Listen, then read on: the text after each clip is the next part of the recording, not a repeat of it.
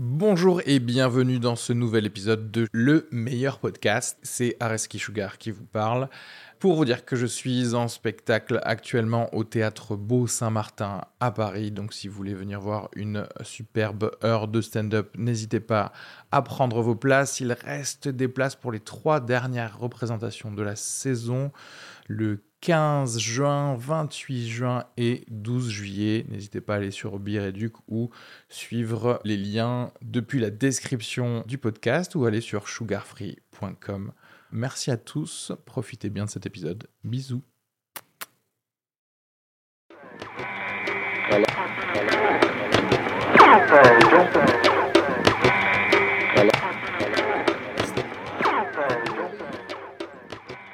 Really don't want to be in the US right now.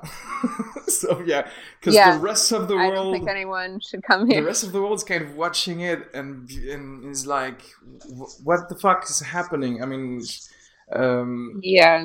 are are you like legit afraid of things that ha- that's happening? Because the lockdown is still on, right, over there, or not really? Yeah, technically yeah, technically the lockdown is still on.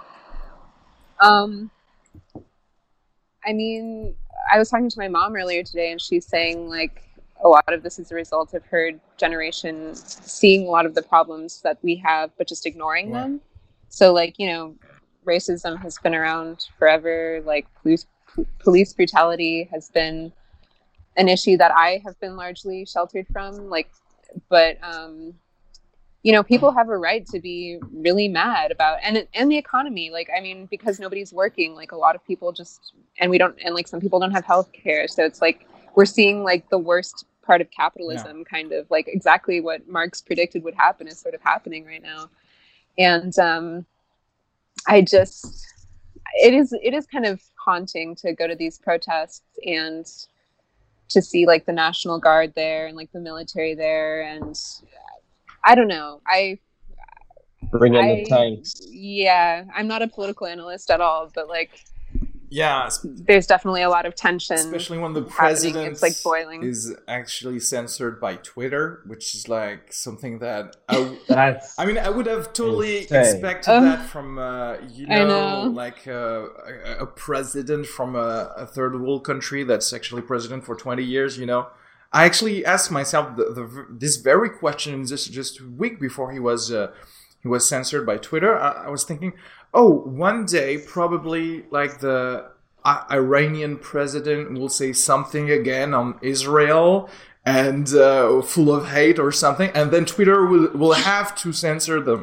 And I, I was like, oh, that's funny how a corporation can censor uh, a sovereign president, and it happened for the first Yeah. time for Trump, which yeah is weird.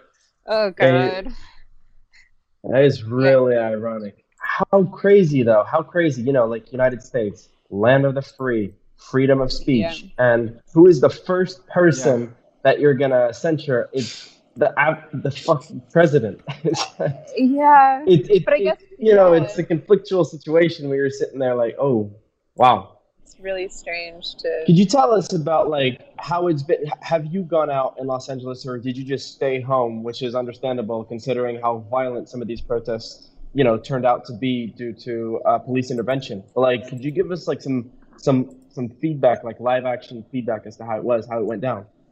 Um, yeah, I've been a, I've been to a couple of protests. Um, one of them was a, was pretty laid back. I mean, as laid back as it can be, where like you know, it's still kind of a violent image to see like tons of police and see the National Guard, and then see like these protesters who are mostly like really young and unarmed and um, but I went to I went downtown the other day uh, for kind of I just needed to pick something up like just in my life, like my day to day life. And downtown Los Angeles is already kind of like even before all of this, before coronavirus, before the protests. Um, you know, if you go to downtown LA, you're going to see a lot of homeless people, a lot of people Yeah. on drugs. Like it's So I've heard, yeah. um, so like there's still that happening, but then there's that plus like protesters plus like guys with like huge guns. Yeah.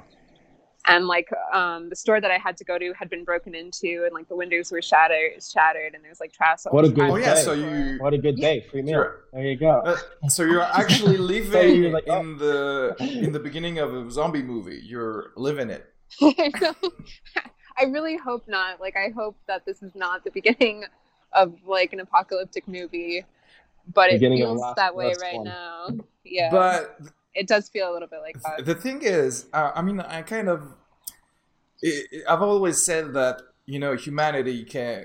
We always move forward where's when there's trauma, when there's something traumatic that happens, and I could, I Yeah. could definitely see things getting back to normal, even like a little bit worse, just after the pandemic. The thing is here in France, uh, already like corporations were talking about, "Ah, you know, we might have uh, to work on some days off, you know, to compensate for the economy, blah blah blah. And so already I kind of saw the the Jeff Bezos kind of mentality seeping in uh, to to Yeah. to everything, and and and thinking, well, uh, all this for nothing, and then something happened, something else happened, and we, it's kind of we we needed that to be tired of Mhm. things completely and to I- actually yeah. get you know what uh, we might take a pandemic and and knowing our hospitals are not uh, furnished enough etc but we cannot take this plus system, systemic Mhm. racism plus blah blah blah Mhm. but we just one at a time Yeah, I see what you mean. Yeah, I'm, I agree with you, and I, I like that mentality actually because there's a certain kind of optimism to that mentality where it's like where there's the hope that things will get better because they need to is like a really it's like what I want to think Yeah. right now. Um, so How did you guys hopefully- experience the lockdown? By the way, sorry, we're we're 20 minutes in, and I just want to say that this is an absolute honor. Finally, you've come to your senses Arezki and invited me. God damn it! Had Charlie and Carter before me. I'm like, how dare you? You met them after me. What? How bad was I a friend? Like, what did I ever do to you, man? All right, so let's talk about this lockdown. How are you guys experience, or how did you guys Yeah. experience it? Yeah, why don't you guys tell me how, how it's been for you guys in your respective uh, countries? I know that it was like really strict in Italy, but I don't, and, and France, like it was a little bit stricter than it is here. Well, but, in France, I, I just remember it, it kind of uh, uh, went really fast. Li- literally, like on, on Saturday, I was uh, recording this podcast with two other uh, stand-up comedian friends from the English scene, uh, Alex uh, Killian and Luke Charles. You might might have seen them on stage, you Yeah. two. And uh, we were at my place, and we were still, still kind of speculating on what would happen with coronavirus, etc. And then on Monday, they told us, yeah, everything will be closed from now on. So it's went pretty fast, pretty quickly. oh, Uh, so, um, yeah. but staying at home for me personally, I loved it. that's, Are you an you. introvert? Thank you. Same. let's I mean, Unpopular yeah, opinion. let's Same. not kid ourselves. blast, bro. I wasn't really going out a lot except for stand up, so Same. so I was like, uh, okay. I mean, obviously, at two months in, you want to go out and you want to, you know, get shit faced uh, in a pub or whatever. But uh, but to tell you the truth, I really like the fact that no one expect ex- expected anything from me during this period and psychologically speaking i really needed Yeah. that to just be Amen. free Yeah. you know so Preach. And no, what you mean. Dude, I caught up on so much reading, bro. I caught up on so many movies, so many Yeah. shows. I was on my A game, man. Oddly enough, more sports now than when I was, you know, uh, doing, you know, like I had other shit to take care of. I don't know, man. I just really had a blast. Had a really, That's really great. good time. What about you? that. Um, it was okay. I mean, I had a lot of introspection and a lot of like philosophical growth, I think, within myself.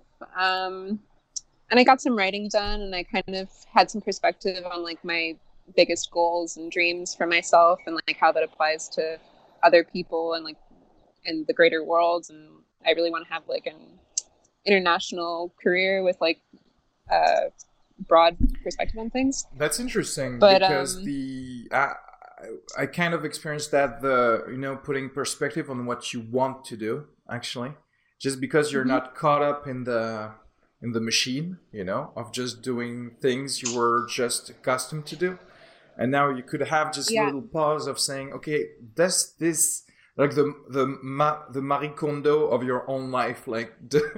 Is this activity brings me joy? Uh, does this activity bring me joy or not? And uh, and just have the the time to to actually say, okay, I'm not doing it, and I'm actually better. So you know what? Let's not do that anymore, and perhaps uh, refine your objective. So now you know you want to have an international career. You want to be a superstar, basically. Oh, Yeah, I love, Uh, I love I- how you started off with I want to have an international Yeah. career, brother. I just want to get a national career first. yeah. I Even mean, regional would. I don't know. yeah, regional is already great. Like I, you know, I've come to my senses. It was all philosophical, you know, a lot of, and I've just, I just, I, at the end of it, you know, after two months of deep thinking, I want to be a wealthy multi-billionaire. I want to have two corporations and be an international superstar. I mean, come on, guys. And yeah, and the answer is just like he's putting out a map, and he's like, I want to be like famous in Coventry and perhaps the suburbs of Coventry. Exactly, exactly. Dude, I'm sitting here like I'm I'm about to post my Indiegogo. You know, I just want to make a short film. One thousand pounds budget. One location, two actors. That's not even what I meant. Like I just meant like I wanna um I wanna stay connected to Yeah. people in a like deep, meaningful way. But I, I, ca- I, but I like what you guys are saying too. Like that sounds great. Like being an international superstar. sounds- no, yeah, dream big. Don't have a, a shame of your dreams, you know. Of course. But yeah, I, I do understand the thing of, of, about doing things internationally. I think it keeps you a little bit of on your toes and it keeps you relevant of on uh, things that happen. That, that's why I like doing stand up in English too and in French. But I would love if Yeah. obviously I could uh, perform more in uh, in foreign countries because you know I'd be I'd be more uh, I guess uh, tuned to the humor in general and the humanity perhaps in general. But Yeah. you've worked with different like directors uh, as a as a, an actress and uh, uh, different nation citizenships with with the, the directors different countries. Do c- can you like see a little bit of uh, uh, cultural things on how they, they they direct? You know can you see can you say that you know you know french directors are kind of like that even though obviously people totally vary but Oh yeah. I mean, I would say it just varies so much from person to person. Um, that I, I don't know. It's hard to make a. I guess when I think of like French style, it's maybe a little or French directing style. It's maybe a little bit more kind of cheeky or like it's a stereotype, but kind of like a little cheeky or a little bit like romantical or something. yeah like uh the artists I feel like I feel like Americans are kind of like "Ah, like everything's happening like I don't know I don't know like I feel Really? like Americans are really like I mean they can be really direct when they need to be but like that's been my experience with like not all of the American directors but like uh I feel like they're a little bit more like on high stress all the time Oh. somehow okay That's interesting because I have the impression that it's the opposite. Having worked with French, I feel like the French, you know, it's like, oh, no, no, no, uh, you know, uh, everything must be so perfect. Uh, you know, please, please, please smoke a, I must smoke a cigarette. I cannot, I cannot. You've messed it up in take one. You messed it up in take one. Oh my goodness, why did I take you? I must have, I should have, I should have auditioned at the Conservatoire de, de Tours. You know, whereas in Americans, they're much more like, you know, dude, yeah, man, you know, roll of the tape. You know, it's digital. We ain't got no stress. The tape ain't gonna, lo- you know, the roll isn't gonna stop after ten minutes. Just go for it. You know, they're so laid back from my experience, and I have very little. But I've worked with two French film director, uh, French directors, and one American director, and yeah, the American was just so laid back. I, I, I don't know. That was the that was the impression that I had. But I think that the reason why, for, I guess, from your experience, like, were there any budgets in these projects? Because I, I don't even know, like, I didn't know that you'd worked with so many directors. And what were like were there budgets or or no? Yeah, I mean, I guess like in terms of feature film um, and being on sets, like I've done anything from like a twenty thousand dollar budget to like a multi million dollar budget. But that was, oh, wow. you know, in the multi- in the multi million dollar films, I had a very very small role. like I appeared and like said hello, like you know. But you can still get a sense of like what the set is like and what the director works like, and um, yeah, I mean, it changes that in some ways too. I think I've met directors who can do a lot with a very little, and they get like really talented, like kind of stars involved. Yeah. And then uh, I've seen people who kind of just they spend like 20 grand in a day and it's like what like what happened like there's no footage like oh, yeah. what's good you know so wow. it, i i think it depends it really depends on the person too and with the, the american directors were those the the productions that had multi-billion multi-million sorry dollar budgets uh, that was actually in France. I worked on a set with Luc Besson. Okay. Um, and okay. uh, I did another film directed by Eva Ionesco. Okay. But that was, I think, barely a million. I don't know the exact budget for that actually. Yeah, but in France, you know, a, mil- but, a million right. is a you can do a lot of things. Dude, a million is like that's Avengers. Uh, that's Avengers. yeah. that's the French Avengers. Yeah. yeah, I love the disparity. The the for the budget. You know, I remember like this uh, this uh, interview that Mathieu Kassovitz gave to to I don't know an American thing and. Because uh, I think it was Joel Silver who watched the Les Rivières Pourpres, uh, which is a Mathieu, right. Kassovitz movie, and he was like, "Oh, that, that's a that's a great action movie. What was the budget? Like 20, 20 30? Uh, and he was like, "Are you are you kidding?" He was like, uh, "Two two point five million, you know, euros." and uh, yeah. and obviously, like the the fact that we can do a lot of things on screen for less less money obviously just uh, that's true. just kind of attracts uh, some uh, some us uh, uh, production for, for this but definitely. Absolutely man. But i, I don't yeah. know. Cheaper cheaper budget and cheaper like you know cheaper pay since they're not as famous cheaper budget and they're thinking we can get just as much for nothing. Yeah. so right let's let's hire yeah. them. And they often end in a fiasco I mean, you want to talk about Babylon AD? Yeah, yeah, yeah. Obviously, but you know, there's a lot to say for that for that movie. But yeah, it's the, that's the thing. Also, here for the, um, I have a friend who's a, a, movie producer. She she actually put up like a auteur movie for eighty thousand euros, which is nothing basically but she yeah, managed to to do it and it was exploited in movie theaters etc so so that's uh, that's awesome. That's yeah, and um, that's incredible. That's also the the thing is when you're kind of outside the industry, you can um, uh, you you're not in the um, you actually ask yourself the question on what do you need really to do things and the level also of technology now makes you makes you ask yourself the question i mean there's a lot of things you can do pretty much by yourself. I mean, you should know that, yes, sir because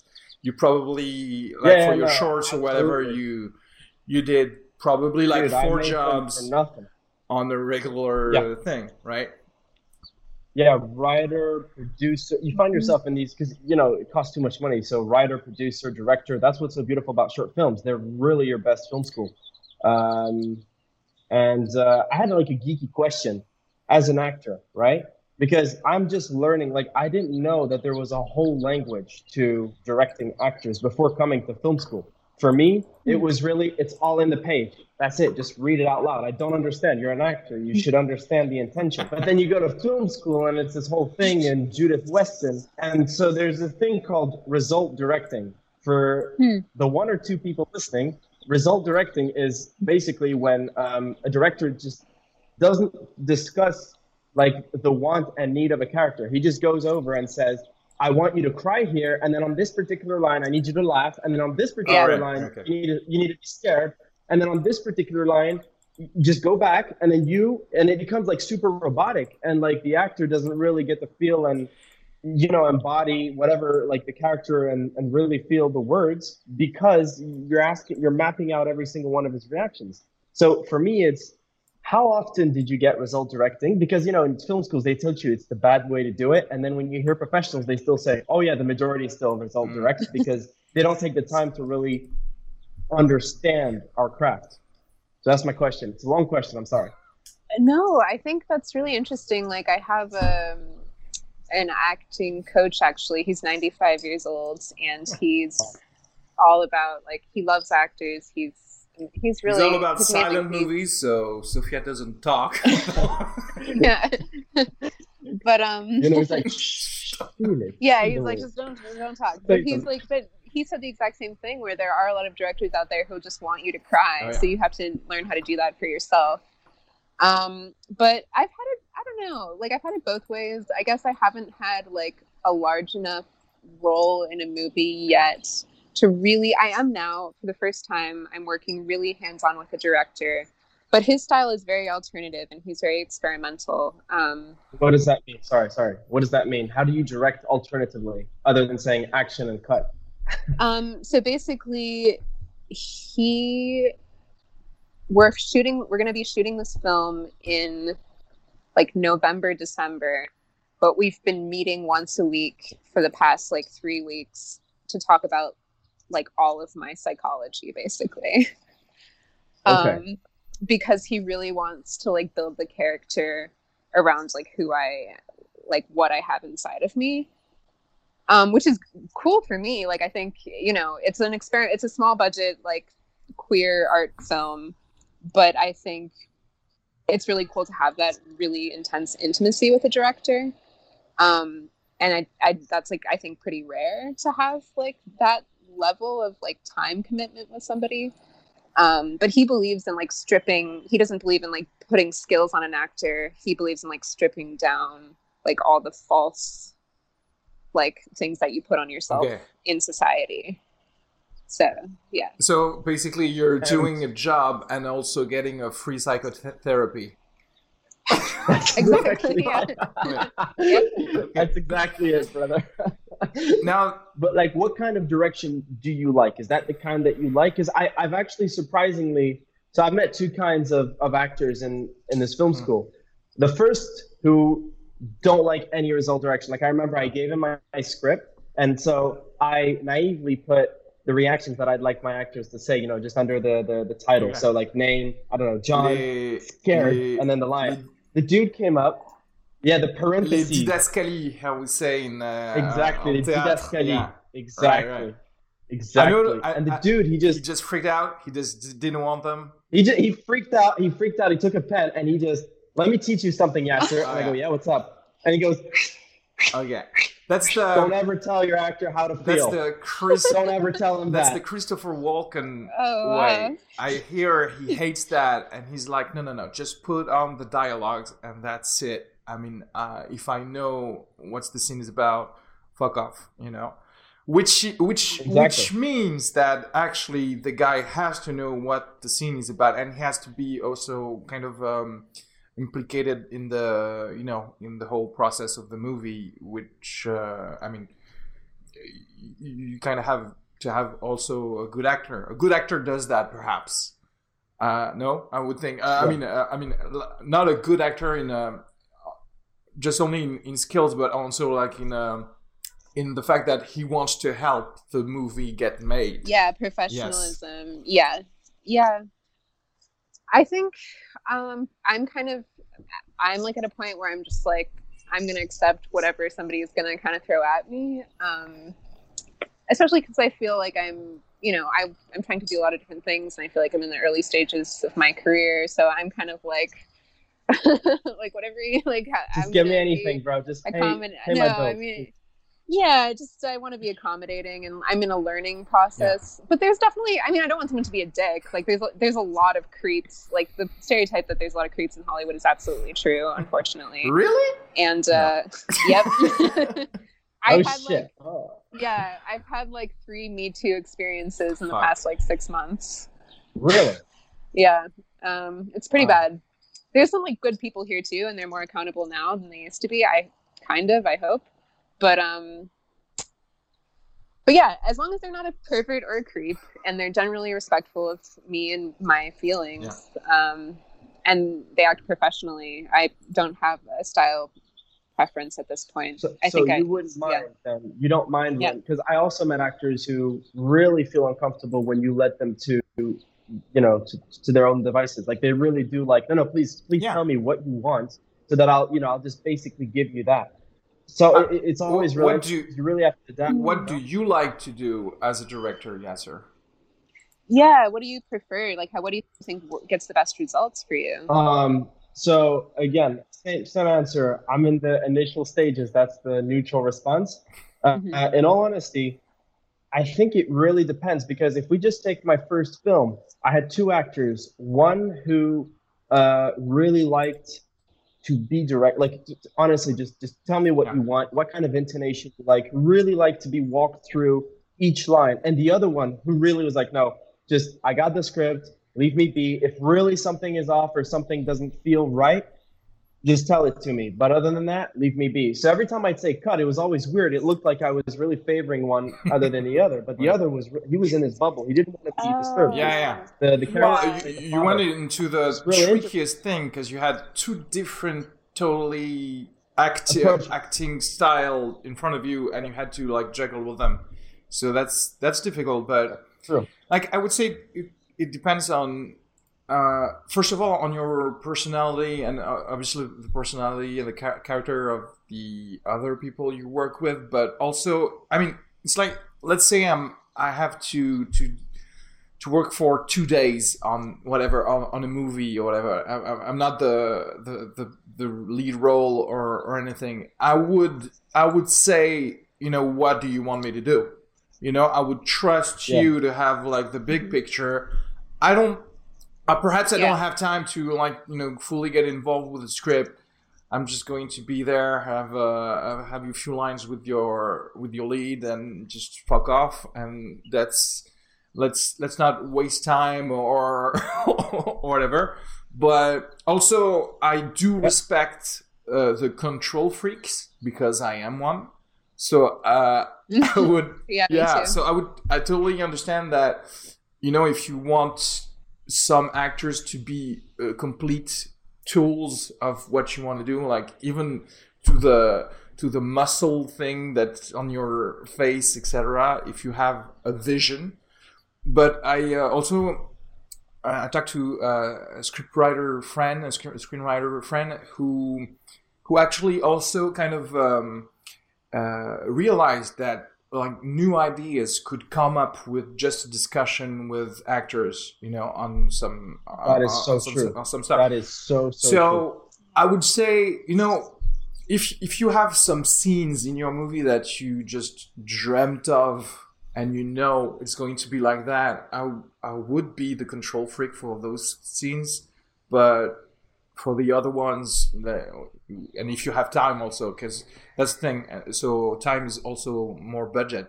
So if you have the time to explore things, But to add to to add to what you're saying, like that, that that's the beauty of directing, though. You know, like you often hear, um, like directors also, also always talk about manipulation, right? Because you're you know you're a control freak. For example, the the, the dude who said no, leave me to my own devices.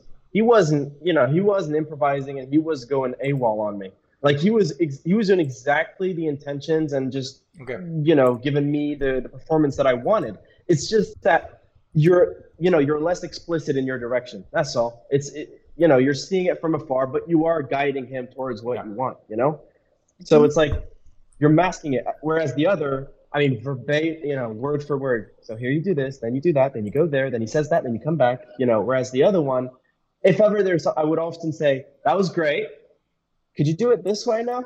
Right. you know, always Yeah. say that's great. That's great. You're doing a great Yeah. job. Uh, How about you do something completely different? but I love what you did. yeah, yeah. There's a lot of delicate actors out there for sure, including me. I, th- I think I'm a little bit delicate. And it's, eh, I, no, I'm not delicate, but I, I definitely appreciate the occasional compliment. yeah, obviously. Sure. Yeah. Of course. Uh, there's this theory of you know, some actors and actresses Sorry. have to be kind of. oh, what's happening? Is he dead? No. It's too cold, brother. It's too cold. um, uh, no, yeah, there's this theory on the fact that some actors and some actresses kind of have to be so. Uh, I, I don't, I don't want to say diva, but almost because that's their character uh, that's their inner sensi- sensibility that's like this and that's what allows them to actually reach for things that are great on screen. I mean i, I can see that a little bit although i want to say that if it, if it just get you to have a scene that's 0.2% better but you're really horrible with the whole set and with all the crew just relax a little bit no don't you think yeah. Yeah, yeah, yeah. Definitely. Have you done any Definitely. acting yourself? yeah I, I have but like it was really like short stuff on uh, on the tv show and on the like cameos really nothing That's no- really no- cool, nothing though. more than that but but i i mean um Man, that's already more than I can say. I've only acted in student films, which have never been seen. that's come on that's that's something And to start, yeah, you, you, you know, I think you never know what's gonna turn out to be great. So, but I feel like TV is like the new film in some ways because I feel like TV credits count for more than film, and like with agents and stuff. I would say.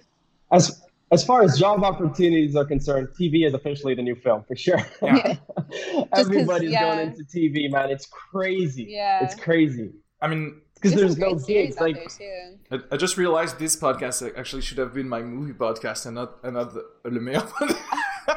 but yeah, yeah, the, like Oh. definitely the net, Netflix is just um, like becoming such a such a thing on the, the production of thing. I mean, I I already see so much stuff from French production that Netflix is uh, is is allowing here.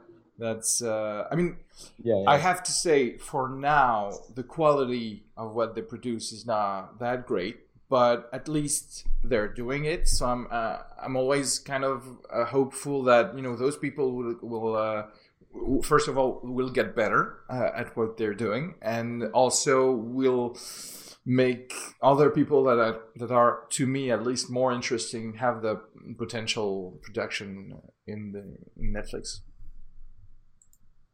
Yeah. And uh, stand up is a really great way to branch into like all forms of entertainment, I think. Like there's been some incredible stand ups who've had just really cool, interesting careers in all kinds of media. Yeah, definitely. I have to. Could you repeat the beginning of that sentence? It cut, and it sounded so interesting.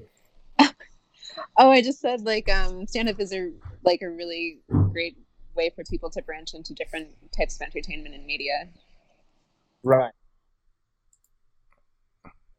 Led you because I, I, I don't want to. This is a big, big, gross, uh, uh, like uh, generalization. But actors, okay, particularly theater actors, have a strong ego, right? And Mhm. they do think that they're on top of the world, and they do consider stand-up comedy as a stew art, okay?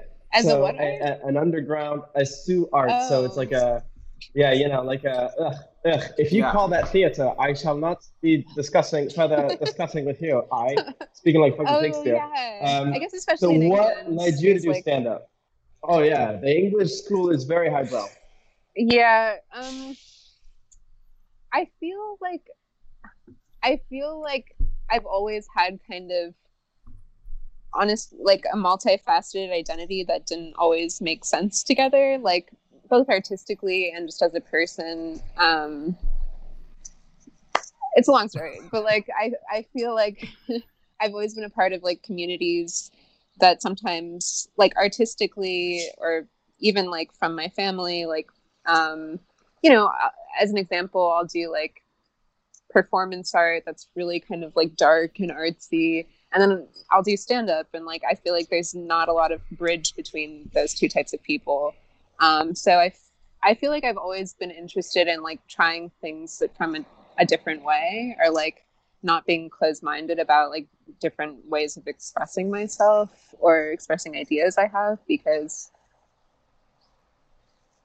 I just feel like a really strong existential like thing inside of me. Like there's this thing that I really want to express, and I don't know exactly what that is, but I feel like I'm trying to kind of come at it from different ways, if that makes sense. Well, I think because uh, Yeah. Also, no, go ahead. I was gonna say, I was gonna say, like uh, strategically, um, I have the impression.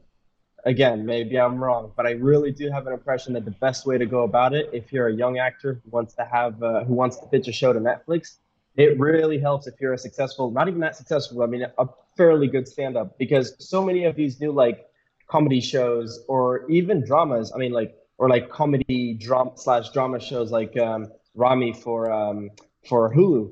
You know, the Yeah, guy who got the you know. Ramy Youssef.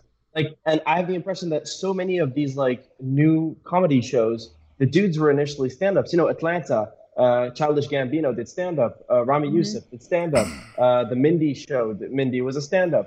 Uh, Mhm. You know, like you have so many where if you're a stand-up and you know you have a fairly good name, you have more odds of getting that pitch validated and moving into production with a Netflix or a HBO than if you're just, you know, you're you're a typical theater actor. At least that's what I have. Like I have that impression. From what I understand, they they have uh, at least in, in Hollywood they have more and usually have meetings with stand-up comedians to pitch them shows like on a regular basis because if you hear if you're listening to some comedian podcast in in LA they're always talking about like I I pitched that show to blah blah blah and obviously like probably 90% of them never see the light of day but they do Yeah. have those meetings though which is kind of different i think here in france because um, uh, I, I mean the whole france i think is has kept a little bit of some uh, uh, aristocracy in some levels of uh, real power you know?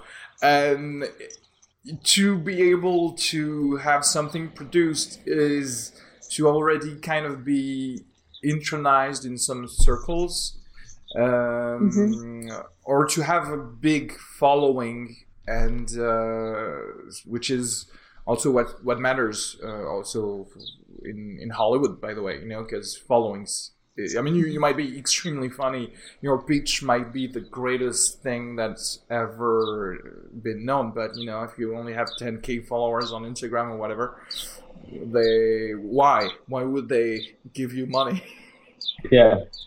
Yeah, yeah, yeah, true, true. Yeah, the social media and like making success for yourself is definitely very real. Um, you know, there's exceptions to every rule, but like it'll definitely give you the extra push to be noticed by the right people. I think. Yeah. So s- speaking about, I think it's a great crossway, and then we'll get back to the intricacies of stand-up I love how you're taking the reins of, the, of this podcast because for for once I have nothing to do. So thank you, Yasser. I'm actually on vacation a enjoy little it, brother. enjoy it, enjoy Really? it, man. Um, so when you're talking about social media and suc- making a success for yourself, this question is for you, Arezki. Okay. Uh, when are you going to license this podcast to Spotify? Oh yeah. Just when they give me twenty million dollars for it. Oh, 20 million. I like your yeah, thinking. I'm just like cutting, um, dividing by five what they gave to Joe Rogan. I think it's pretty pretty fair, right? that, that sounds No, no, fair. no. Yeah, it's 10x your revenue. By the way, I'm totally open for a buyout. I don't care if uh, you know Halliburton or Mon- Monsanto or whatever wants. Give me the 20 mil. I I'm open to any sponsorship of I don't know of uh, a- anything.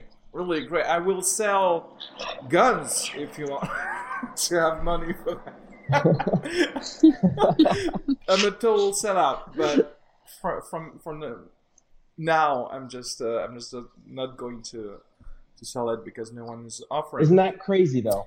Like if you if you if you actually sit down and think about it, 100 million for three year licensing to go to Spotify. This is a dude who basically sits down and just talks, enjoys life.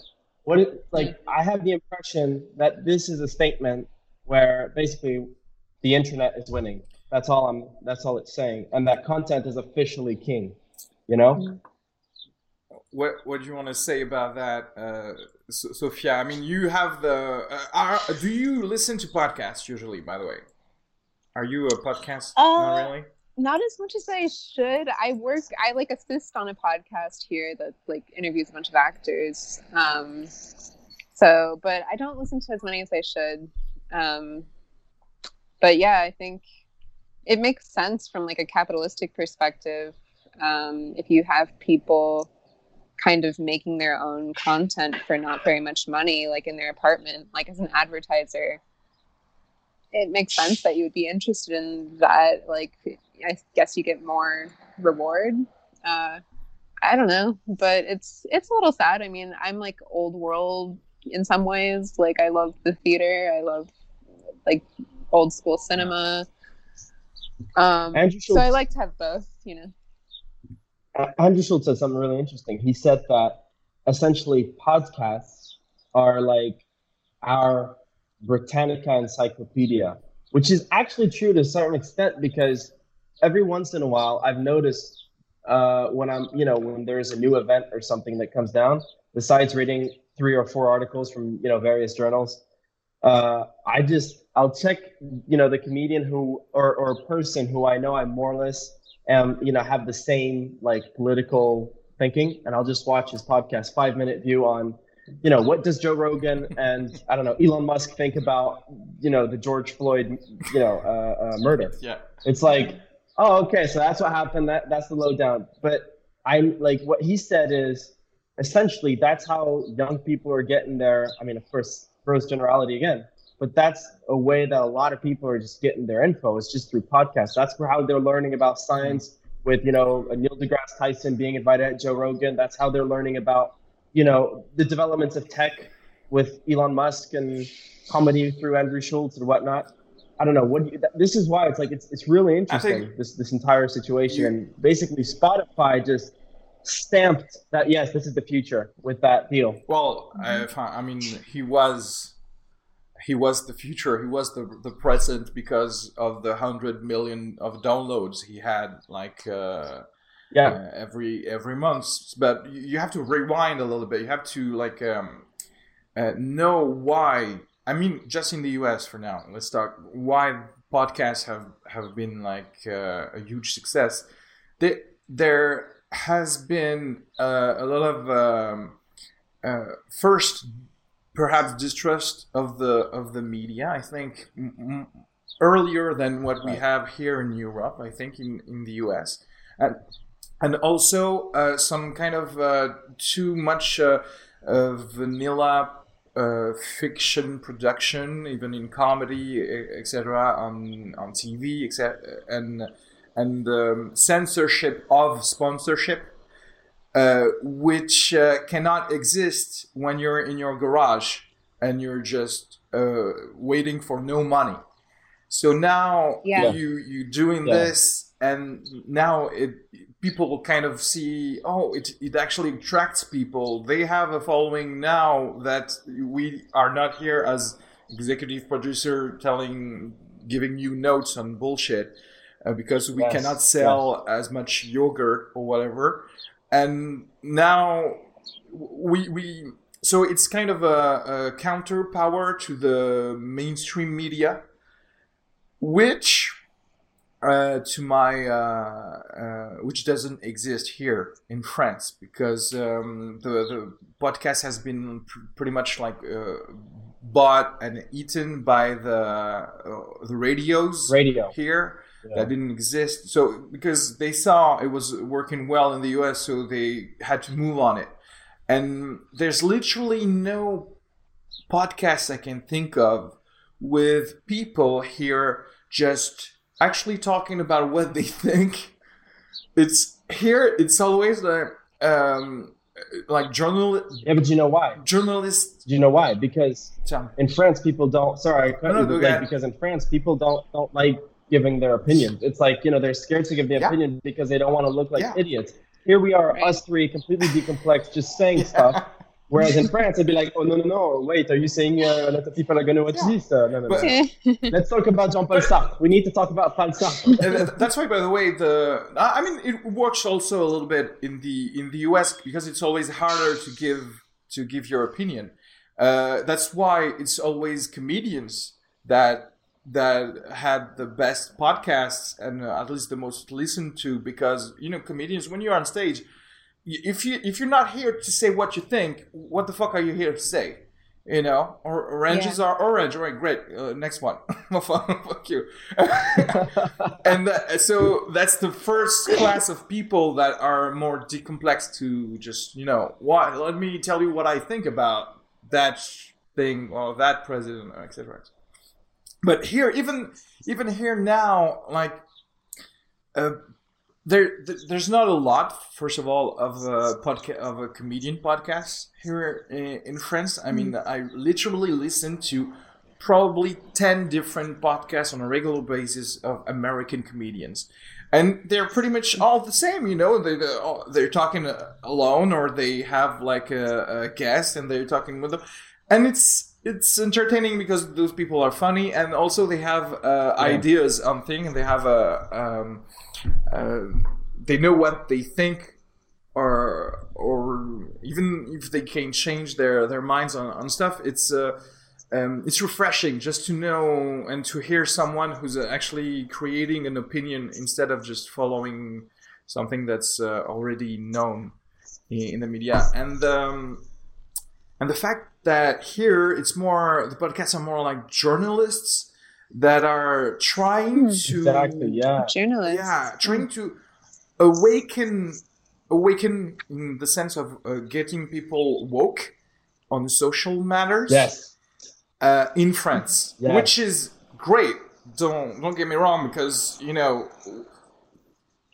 I uh, th- that's thing I, I had that, that conversation uh, yesterday with uh, with other comedians. It's like, uh, for example, in, on the English scene here in Paris, I can do jokes about uh, like uh, systemic racism because everyone knows what it is.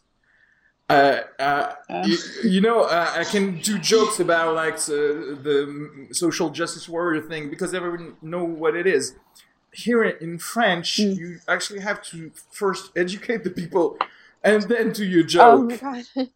Just yeah. because the base is not known. Uh, so I understand why they do that because podcast again. If you if you're home and you just have to have like a webcam and a and a, a, mic, it's always going to be kind of the the counter power because you don't have the money to be in a great media. But uh, it's not that interesting if you already know what the fuck they're talking about. that's thing. Yeah, yeah, that's interesting. I feel like I have seen a lot of like French people like these days saying like, "Oh, look how racist America is," and like how fucked up their history is. And I was like, their colonization was a thing that like France did, but like it's not like you know, there's different separate problems and it's not like I don't know. It's just weird that like I think there's a lot. There's a tendency for people to be like, oh, this is like something that's happening in a different place, you know. That's true. But that's true. Actually, like Carter had made on your podcast. Yeah.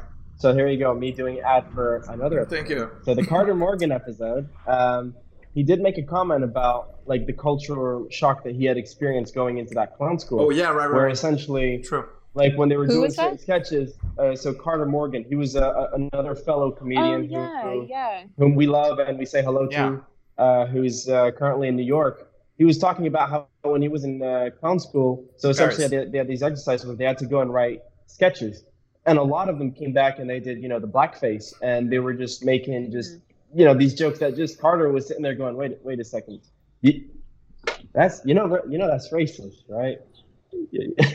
and, and and they were just completely oblivious and they were saying, I don't I don't understand, you know, and and not just the blackface. I mean, there were heaps apparently of racist jokes, and Carter just he was, you, you know, he he basically educated a whole cohort. By the end of the year, he just had enough. Um, yeah. But I mean, you know, bless podcasts because they have made washing the dishes so much fun. yeah, totally. You, you know what I I what I think is lacking here in France. This is weird, but really, I do think I, I'm almost, I'm almost inclined to do this myself. It, it's it's kind of have an Alex Jones podcast here. I want to have some kind of extreme right right wing podcast here Yeah. to Yeah. put the kind of the boundaries of the of the podcast to be able to say okay you actually can have a podcast that that's talking about Hillary Clinton eating babies or whatever the fuck he's saying yeah. because here it's it's so clean it's so it's it, it's um, podcast i think here it's it's pretty much on like um 30ish people that are uh m- militant are uh, left wing, and I am, by the way, but, but that are about or did have like a, a baby. So it's all about like giving the um, giving a voice to new parents and blah blah blah, and just Oh, uh, and all of the, those I things. And it's like, yeah, but where's the fun? Where where do I have people that are it's completely gone wild? edgy. Yeah. Yeah. Hmm. Yeah, you should start. You know what? You should do like two different, like you should have two different like personas, and you could like wear like a hat and a mustache for one of them, and like they're enemies of Yes, each other. yeah, but that's the thing that I, I do have, and we all have. You, you talked about this uh, earlier. I mean, you, you, you do have like multiple um, uh, f- facets, you know, of uh, your personality. Like you, you have sides, and uh, that, that's the whole thing. Sometimes I just think uh, completely bonkers stuff, and I answer myself because I'm a nuanced person. But to be a nuanced person, you kind of have those two sides. Uh, but nuance has never created a following. No one is for the Yeah. political guy who's going to say, "Let's." It's more complicated than that. Let me explain. and you know, perhaps Yeah. Bill Nye, the science guy, if he actually wanted to, to I don't know, to run for Congress or whatever. But you always want to listen to people that are totally one thing because the human mind, I guess, is is like this. But I don't know. yeah, yeah. Can I can I ask a question? Uh, speaking about left wing, so the people are demanding Arezki that you give us a walkthrough of your library. I have fucking been meaning to ask you that since the dawn of time, my friend. see it. Of my library.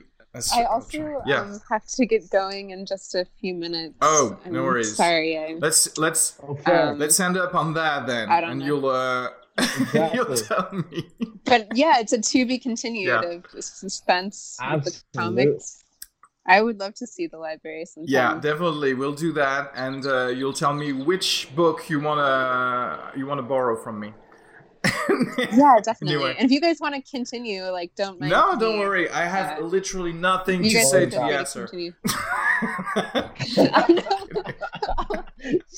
well, I you, loved yes. talking to both of you. I love. Um, no, but thank you. I love getting to know you, and I hope I wasn't. Thank you so much. talking Thank you so much Yeah, to you too. And you know what? We'll do that more often. Thank you very much. I would love to do it again. Sure. Yeah, absolutely. Thank you so much for having me. Bisous. Thanks, Sophia. Bisous à tous. Got Bye. Enjoy, enjoy the funeral. Oh, yeah.